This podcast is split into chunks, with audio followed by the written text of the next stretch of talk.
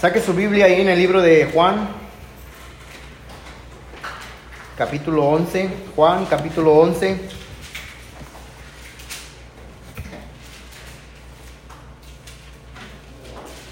Juan capítulo 11, versículos del 28 al 35.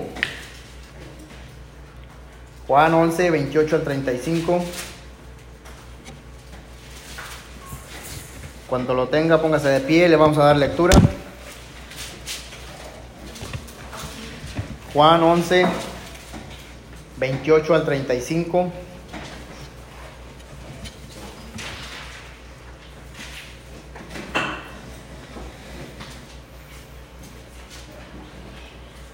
Si se les hace muy oscuro allá atrás, prendan la luz por allá, por favor. Para que no se arrullen. Juan 11, 28 al 35, ¿lo tenemos? La palabra del Señor dice así. Habiendo dicho esto, fue y llamó a María su hermana, diciéndole en secreto, el maestro está aquí y te llama. Ella, cuando lo oyó, se levantó de prisa y vino a él. Jesús todavía no había entrado en la aldea, sino que estaba en el lugar donde Marta la había encontrado. Entonces los judíos que estaban en casa con ella y la consolaban, cuando vieron que María se había levantado de prisa y había salido, la siguieron, diciendo, va al sepulcro a llorar allí. María, cuando llegó a donde estaba Jesús, al verle, se postró a sus pies diciéndole, Señor, si hubieses estado aquí, no habría muerto mi hermano. Jesús entonces, al verla llorando, y a los judíos que la acompañaban también llorando, se estremeció en espíritu y se conmovió. Y dijo, ¿dónde le pusisteis? Le dijeron, Señor, ven y ve. 35. Jesús lloró. Oramos. Padre, te damos gracias por tu palabra. Pedimos ah, que podamos atesorarla en nuestra vida, en nuestro corazón. Confiamos en ti, Señor, que nos das la sabiduría para entenderla y a reconocer lo que tú quieres hablarnos en este momento. Gracias en el nombre de Cristo Jesús. Amén. Puede tomar asiento.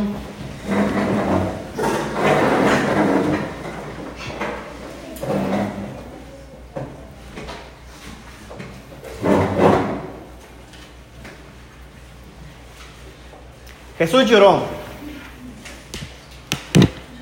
Hay muchos comentaristas que, que dicen que cuando dice ahí que Jesús lloró, unos comentaristas dicen que Jesús se indignó, Jesús se enojó.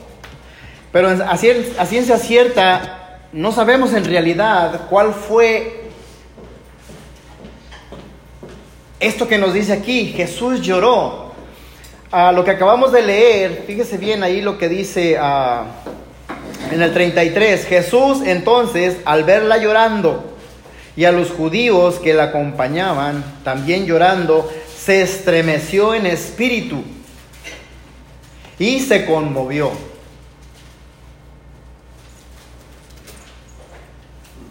Entonces vemos o podemos ver ahí muchas, muchas cosas, podemos sacarle muchas cosas a, a este, a este, a este a esta porción de la palabra de Dios.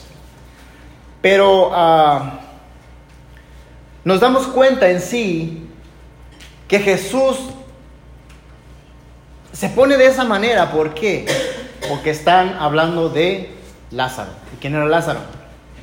Su amigo. ¿Quién de ustedes me puede decir si tienen a un amigo que pueden contar con él para todo? en las buenas y en las malas? ¿Alguien de ustedes tienen a un best friend, como le dicen? Ezequiel tiene un best friend, dice, dice David. Cuando nosotros uh, decimos, tengo un, un amigo, ¿en qué situación o en qué punto o hasta qué punto podemos confiar y depender de ese amigo. Sabemos que, cuando decimos que es mi amigo, es mi amiga, estamos hablando de, una persona donde podemos confiar plenamente en esa persona, ¿cierto? Un best friend. Un amigo que, ah, yo sé que hay, hay, hay situaciones donde hay esa clase de amistades, donde llegan a decir, es mi amigo, es mi amiga, casi mi hermano, casi mi hermana. Entonces quiere decir que cuando tenemos una amistad de, ese tamaño, quiere decir que podamos, podemos confiar ciegamente en esa persona. Y aquí vemos el relato de Jesús con Lázaro, con María y con Marta. Eran sus best friends. Eran sus mejores amigos. Pero dice el, 30, Jesús todavía no había entrado en la aldea, sino que estaba en el lugar donde, donde Marta le había encontrado. Dice, entonces los judíos que estaban en casa con ella y la consolaban por la muerte de su hermano Lázaro. Cuando vieron que María se había levantado de prisa y había salido, la siguieron diciendo, va al sepulcro a llorar ahí. Dice el 32, María cuando llegó a donde estaba Jesús, al verle, se postró a sus pies, diciéndole, Señor, si hubieses estado aquí, no habría muerto mi hermano. ¿Por, qué creen que, esta María le, dijo esto? Porque sabían quién era Jesús, ¿verdad? Como dice en una parte de la Biblia donde dice que, que dice Jesús que yo soy la vida, la resurrección. Entonces, si Jesús hubiera estado ahí con su amigo Lázaro, porque estaba con él, podemos imaginarnos que eh, esta María le estaba dando a entender que si, si tú hubieras estado aquí, no lo hubieras dejado morir. Pero para todo hay un plan, para todo hay un propósito. Ahora, ¿alguna vez ese amigo o esa amiga lo ha dejado abandonado, lo ha dejado tirado, como luego decimos, le ha fallado. Yo me atrevo a decir que sí.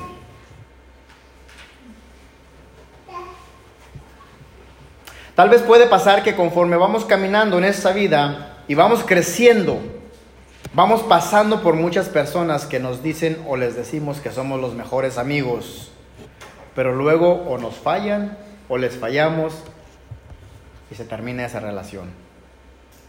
Algo que podemos ver aquí es ah, que podemos ver ese amor puro, si lo podemos llamar así, entre, entre Jesús, Lázaro, Marta y María.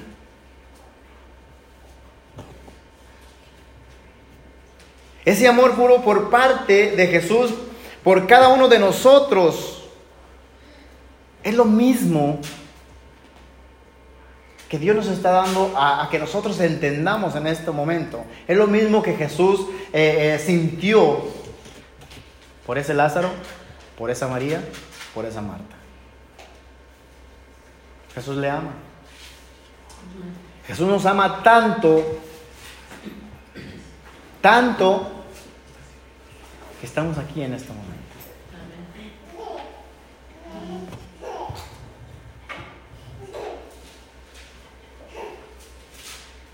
¿Usted considera a Jesús su amigo? Amén. ¿Qué tan amigo? No se quede callado. ¿Cómo dice ese, ese canto que, que, ya tenemos mucho que no cantamos? Yo tengo un amigo que me... Todos no lo sabemos, ¿verdad?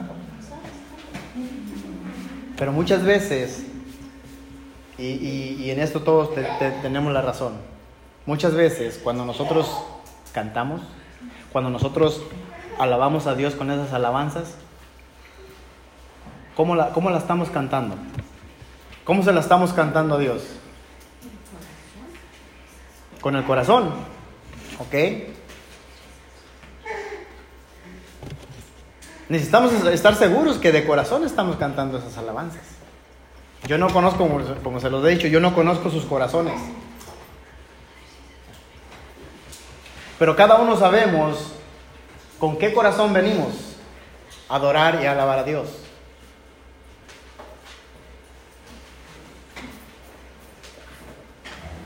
Esa es la clase de amor.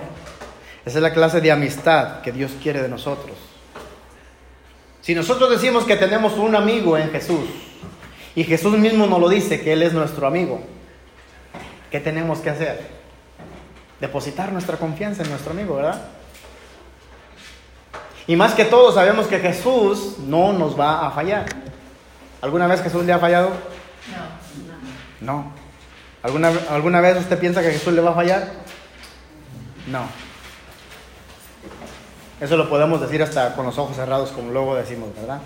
Juan 15, 14 y 15 dice, vosotros sois mis amigos si hacéis lo que yo os mando. Ah, ¿hay condición? ¿Y qué tanto nos cuesta esa condición? La podemos ver de una que, es una condición, pero fíjese bien, Juan 15, 14 y 15, por lo que no alcancen a, a, notarlo. Vosotros sois mis amigos si hacéis lo que yo os mando. Y el 15 nos dice, ya no llamaréis siervos, porque el siervo no sabe lo que hace su Señor. Pero os he llamado amigos, porque todas las cosas que oí de mi Padre, os las he dado a conocer. Entonces, ¿qué clase de amistad tenemos con Jesús? Tenemos que detenernos un momento en lo que estamos haciendo. Tenemos que detenernos un momento y meditar, pensar, preguntarle a Dios o decirle a Dios, ¿cómo ves mi amistad con tu hijo? ¿Cómo ves mi amistad contigo? Si yo digo, y el mismo Jesús nos lo dice, que es nuestro amigo, y si yo digo que, que tengo a Jesús como mi amigo, ¿qué tengo que hacer?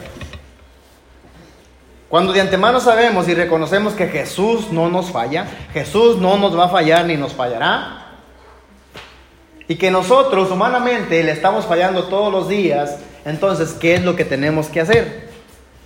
Detenernos y darle un vistazo a nuestra vida espiritual. ¿En dónde tenemos a ese amigo? ¿Cómo tenemos a ese amigo? Y así como Jesús amó tanto a su amigo Lázaro, así de esa manera Él nos demuestra su amor todos los días. Y vemos cómo las hermanas de Lázaro estaban desconsoladas por la muerte de su hermano. Y vemos cuál fue la reacción de cada una cuando supieron que Jesús fue a ver a su amigo Lázaro, aunque él ya no estaba con vida. Pero cuando le avisaron a Jesús ¿Lázaro ya había muerto? No. Pero Lázaro hizo, eh, Jesús hizo, tiempo para que Lázaro, Lázaro muriera. Porque hay un plan y un propósito en todo esto.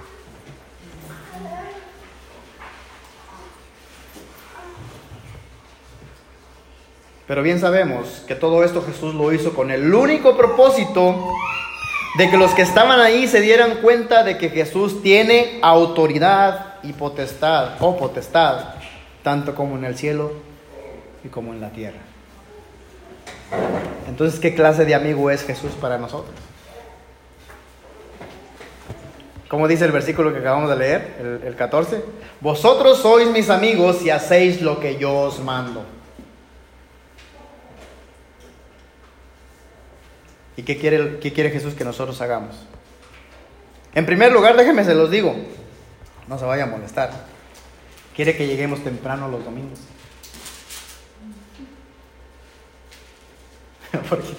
porque, va, a va a venir el tiempo que se va a cerrar la puerta. ¿Y qué vamos a hacer? ¿Usted se imagina quedarse afuera? No se ha imaginado, ¿verdad? Imagínenselo. ¿Qué si nos quedamos afuera? Entonces, vosotros sois mis amigos y hacéis lo que yo os mando.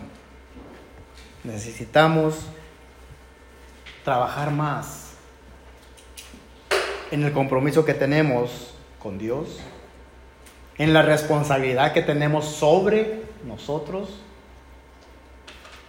a tener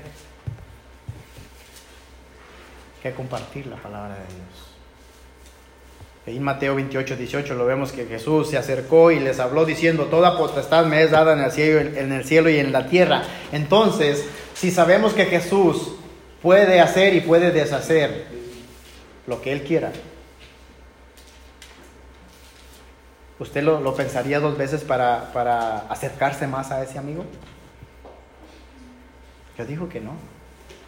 Porque lo poco o mucho que nosotros sepamos de, quién es Jesús y lo que Él quiere de nosotros, yo creo que eso sería motivo suficiente para nosotros armarnos de lo que tengamos que armarnos para acercarnos más a Él. ¿Y cómo nos podemos acercar a Él? Orando, leyendo su palabra, meditando su palabra. Y de esa manera es como nos vamos a acercar a Él más. De esa manera es como nosotros vamos a conocer más quién es Él y qué es lo que quiere para nuestras vidas. Así es que digamos que esto, todo esto fue con un propósito de que todos supieran quién era Él y nosotros también sabemos quién es Él.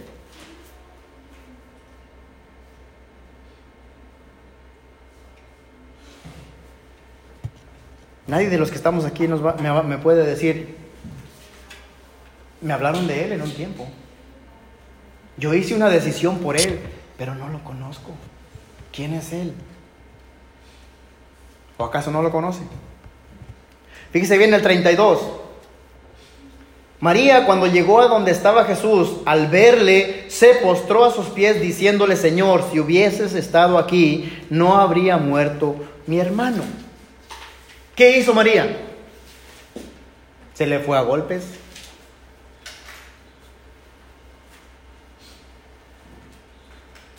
Reclamándole porque no estuvo. No, ¿qué dice ahí? Se postró a sus pies diciéndole, Señor, si hubieses estado aquí, no habría muerto mi hermano. Se postró a sus pies. ¿Usted cree que esa, esa, esa actitud de María fue de reclamo o fue de gusto o fue... ¿Cómo fue ese, ese, ese encuentro de María con Jesús? Fue de humildad. Lucas 17, 16 dice, y se postró rostro en tierra a sus pies, dándole gracias, y este era samaritano. ¿De quién está hablando ahí? ¿Se acuerda que Jesús curó diez leprosos? Y que les dijo, váyanse y den informe allá donde tengan que dar informe. Nueve se desaparecieron y solo uno regresó de este que está hablando. ¿Y qué hizo? Se postró rostro en tierra a sus pies, dándole gracias, y aparte que era samaritano. ¿Y nosotros cuántas veces nos hemos arrodillado? ¿Nosotros cuántas veces nos hemos humillado?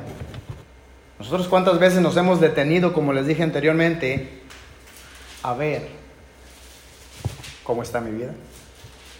Cuando el único de los diez leprosos que fueron sanados se humilló ante Jesús agradecido, de esa misma manera nosotros debemos estar agradecidos con Él por todo lo que tuvo que padecer por cada uno de nosotros. ¿Qué tanto? Ah, no fue mucho, ¿verdad que no?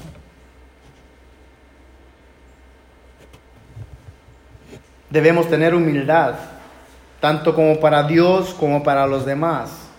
¿Es difícil? Sí es difícil. Pero recordemos que Dios nos ha perdonado y nos sigue perdonando por lo infieles que somos. Entonces, ¿qué tenemos que hacer? Seguir practicando qué? La humildad. Nos cuesta, sí, a veces nos cuesta mucho. A mí me cuesta. Pero cuando me acuerdo que Jesús me perdonó, cuando me acuerdo que Jesús padeció todo lo que tuvo que padecer por mí, es donde viene a mí la, calma, la tranquilidad y digo, gracias Señor.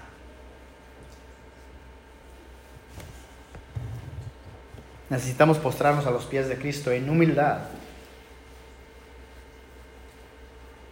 como lo podemos ver en estos ejemplos que estamos viendo. Apocalipsis 1.17 dice, cuando le vi, caí como muerto a sus pies. Imagínense.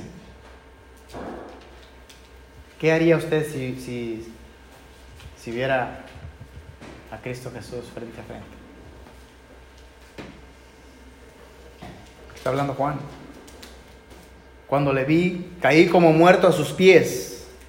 Dice, y él puso su diestra sobre mí, diciéndome, no temas, yo soy el primero y el último. ¿Se imagina esa paz? ¿Se imagina esa tranquilidad después de un buen susto, si lo podemos llamar así?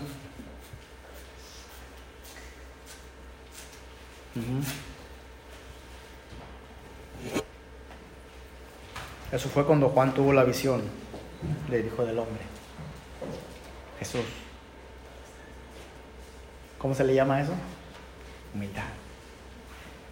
Porque no le hizo así. Se postró a sus pies.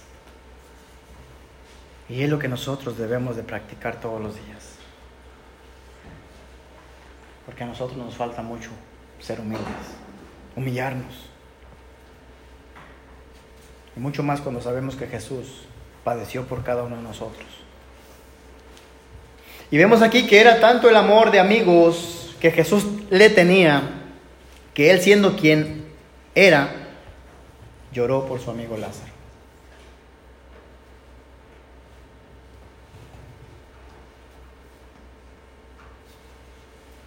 ¿Usted cree que Jesús alguna vez lloró por usted, por mí? Sí. Aún con todos los infieles que somos, por los desobedientes que somos. ¿A cuántos de nosotros nos gustaría ver sufrir y llorar a alguien a quien queremos? A nadie, ¿verdad? A menos de que no lo quiera. Chilla todo lo que quieras. Sufre todo lo que quieras. Bien merecido te lo tienes. No. Siempre que nosotros queramos actuar de una manera que a Dios no le agrada, detengámonos y reconozcamos de que quién somos nosotros. A nosotros que Dios nos perdonó por medio de su Hijo Jesucristo. ¿Quién somos nosotros para humillar a alguien? ¿Quién somos nosotros para tratar mal a alguien? Nadie.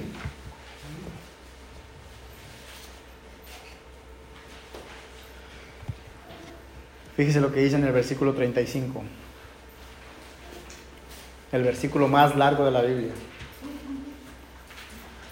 Jesús lloró. Jesús lloró. ¿Y qué vemos en e, ese versículo? Cuando dice Jesús lloró.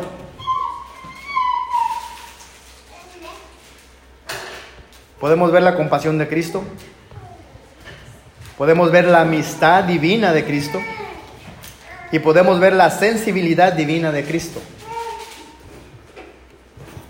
Lucas 7, 11 al 17. Búsquelo por ahí en su Biblia. Lucas 7.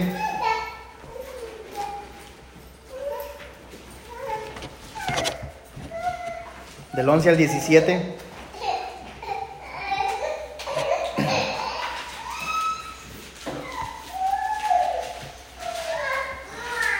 Dice, aconteció después que él iba a la ciudad que se llama Naín, e iba con él, e iban con él muchos de sus discípulos y una gran multitud. Cuando llegó cerca de la puerta ah, de la ciudad, he aquí que llevaban a enterrar a un difunto hijo único de su madre, la cual era viuda.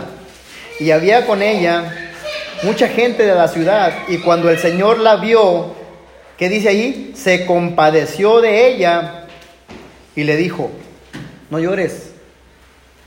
Y acercándose tocó el féretro y los que lo llevaban se detuvieron y dijo, joven, a ti te digo, levántate. Entonces se incorporó el que había muerto y comenzó a hablar y lo dio a su madre. Y todos tuvieron miedo y glorificaban a Dios diciendo, un gran profeta se ha levantado entre nosotros y Dios ha visitado a su pueblo. Y se extendió la fama de él por toda Judea y por toda la región de alrededor.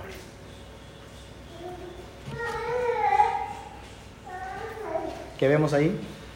Compasión. Una amistad divina, como dice aquí. ¿Dios se compadece de usted?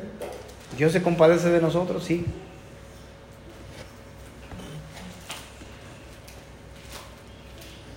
Juan 11:5. Ahí casi cerquita de donde estamos.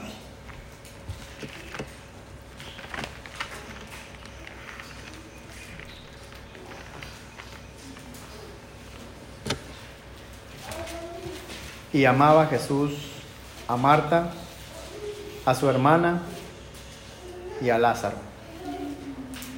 Esa amistad es la misma amistad que Dios tiene para nosotros. Esa amistad que no termina. Esa amistad que si no la aprovechamos es porque no queremos. Pero esa amistad Jesús nos la está extendiendo todos los días. Aprovechémosla.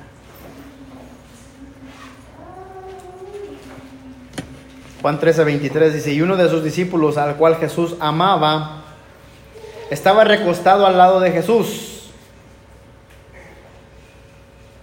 ¿Y sabe que ese es el deseo de Jesús para con nosotros? Así como este discípulo amado, ¿quién es? Nosotros sabemos quién, de quién está hablando. Quiere que nosotros seamos sus amigos de esa manera. Que nos recostemos en su costado. Que estemos siempre a su lado. Con esa amistad íntima.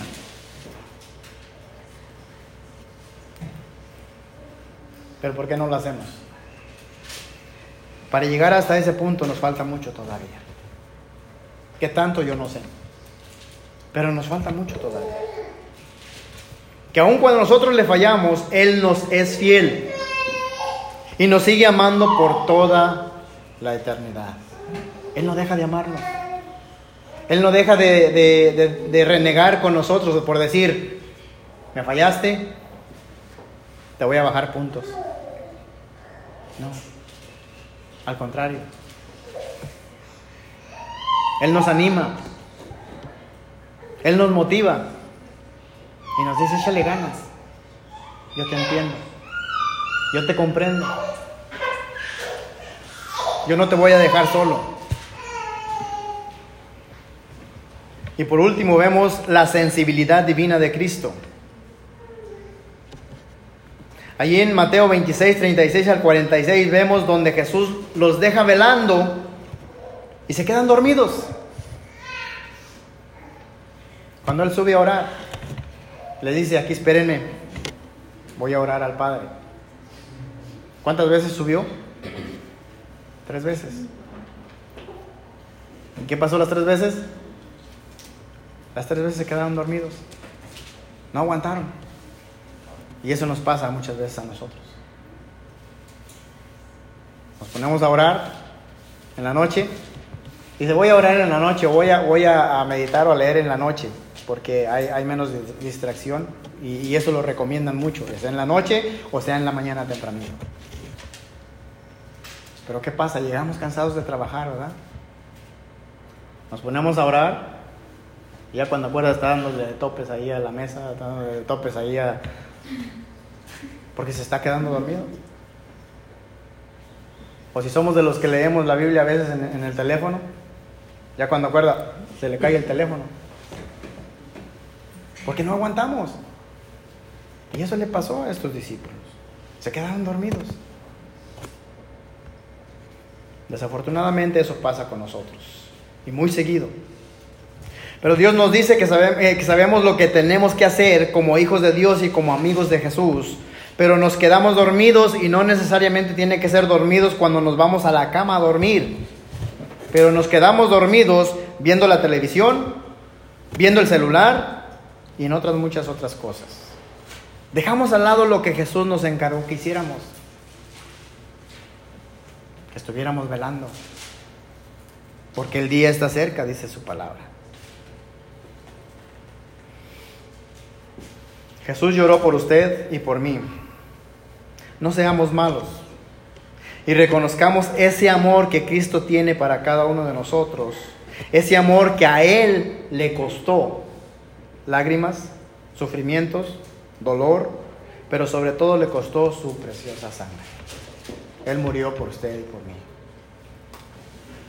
No se vale que nosotros ignoremos todo eso. Si su palabra nos dice que Él lloró, es porque en verdad Él lloró. Y porque en verdad Él sufrió, Él padeció, Él sintió humanamente todo ese dolor. En ese transcurso, lo que le llevaban hasta donde iban a, terminar, a Él le costó. Y como luego decimos, bueno, pues me prestan algo, un- una herramienta, qué sé yo, y, no la cuidamos, porque no es nuestra. Pero cuando es nuestra, ¿qué pasa? La cuidamos, ¿verdad que sí?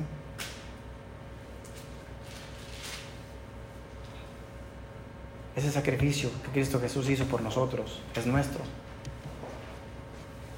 O por causa nuestra. Hagámoslo nuestro. No ignoremos lo que Él padeció. Él quiere ser nuestro amigo, pero le damos mucha prioridad a otras cosas.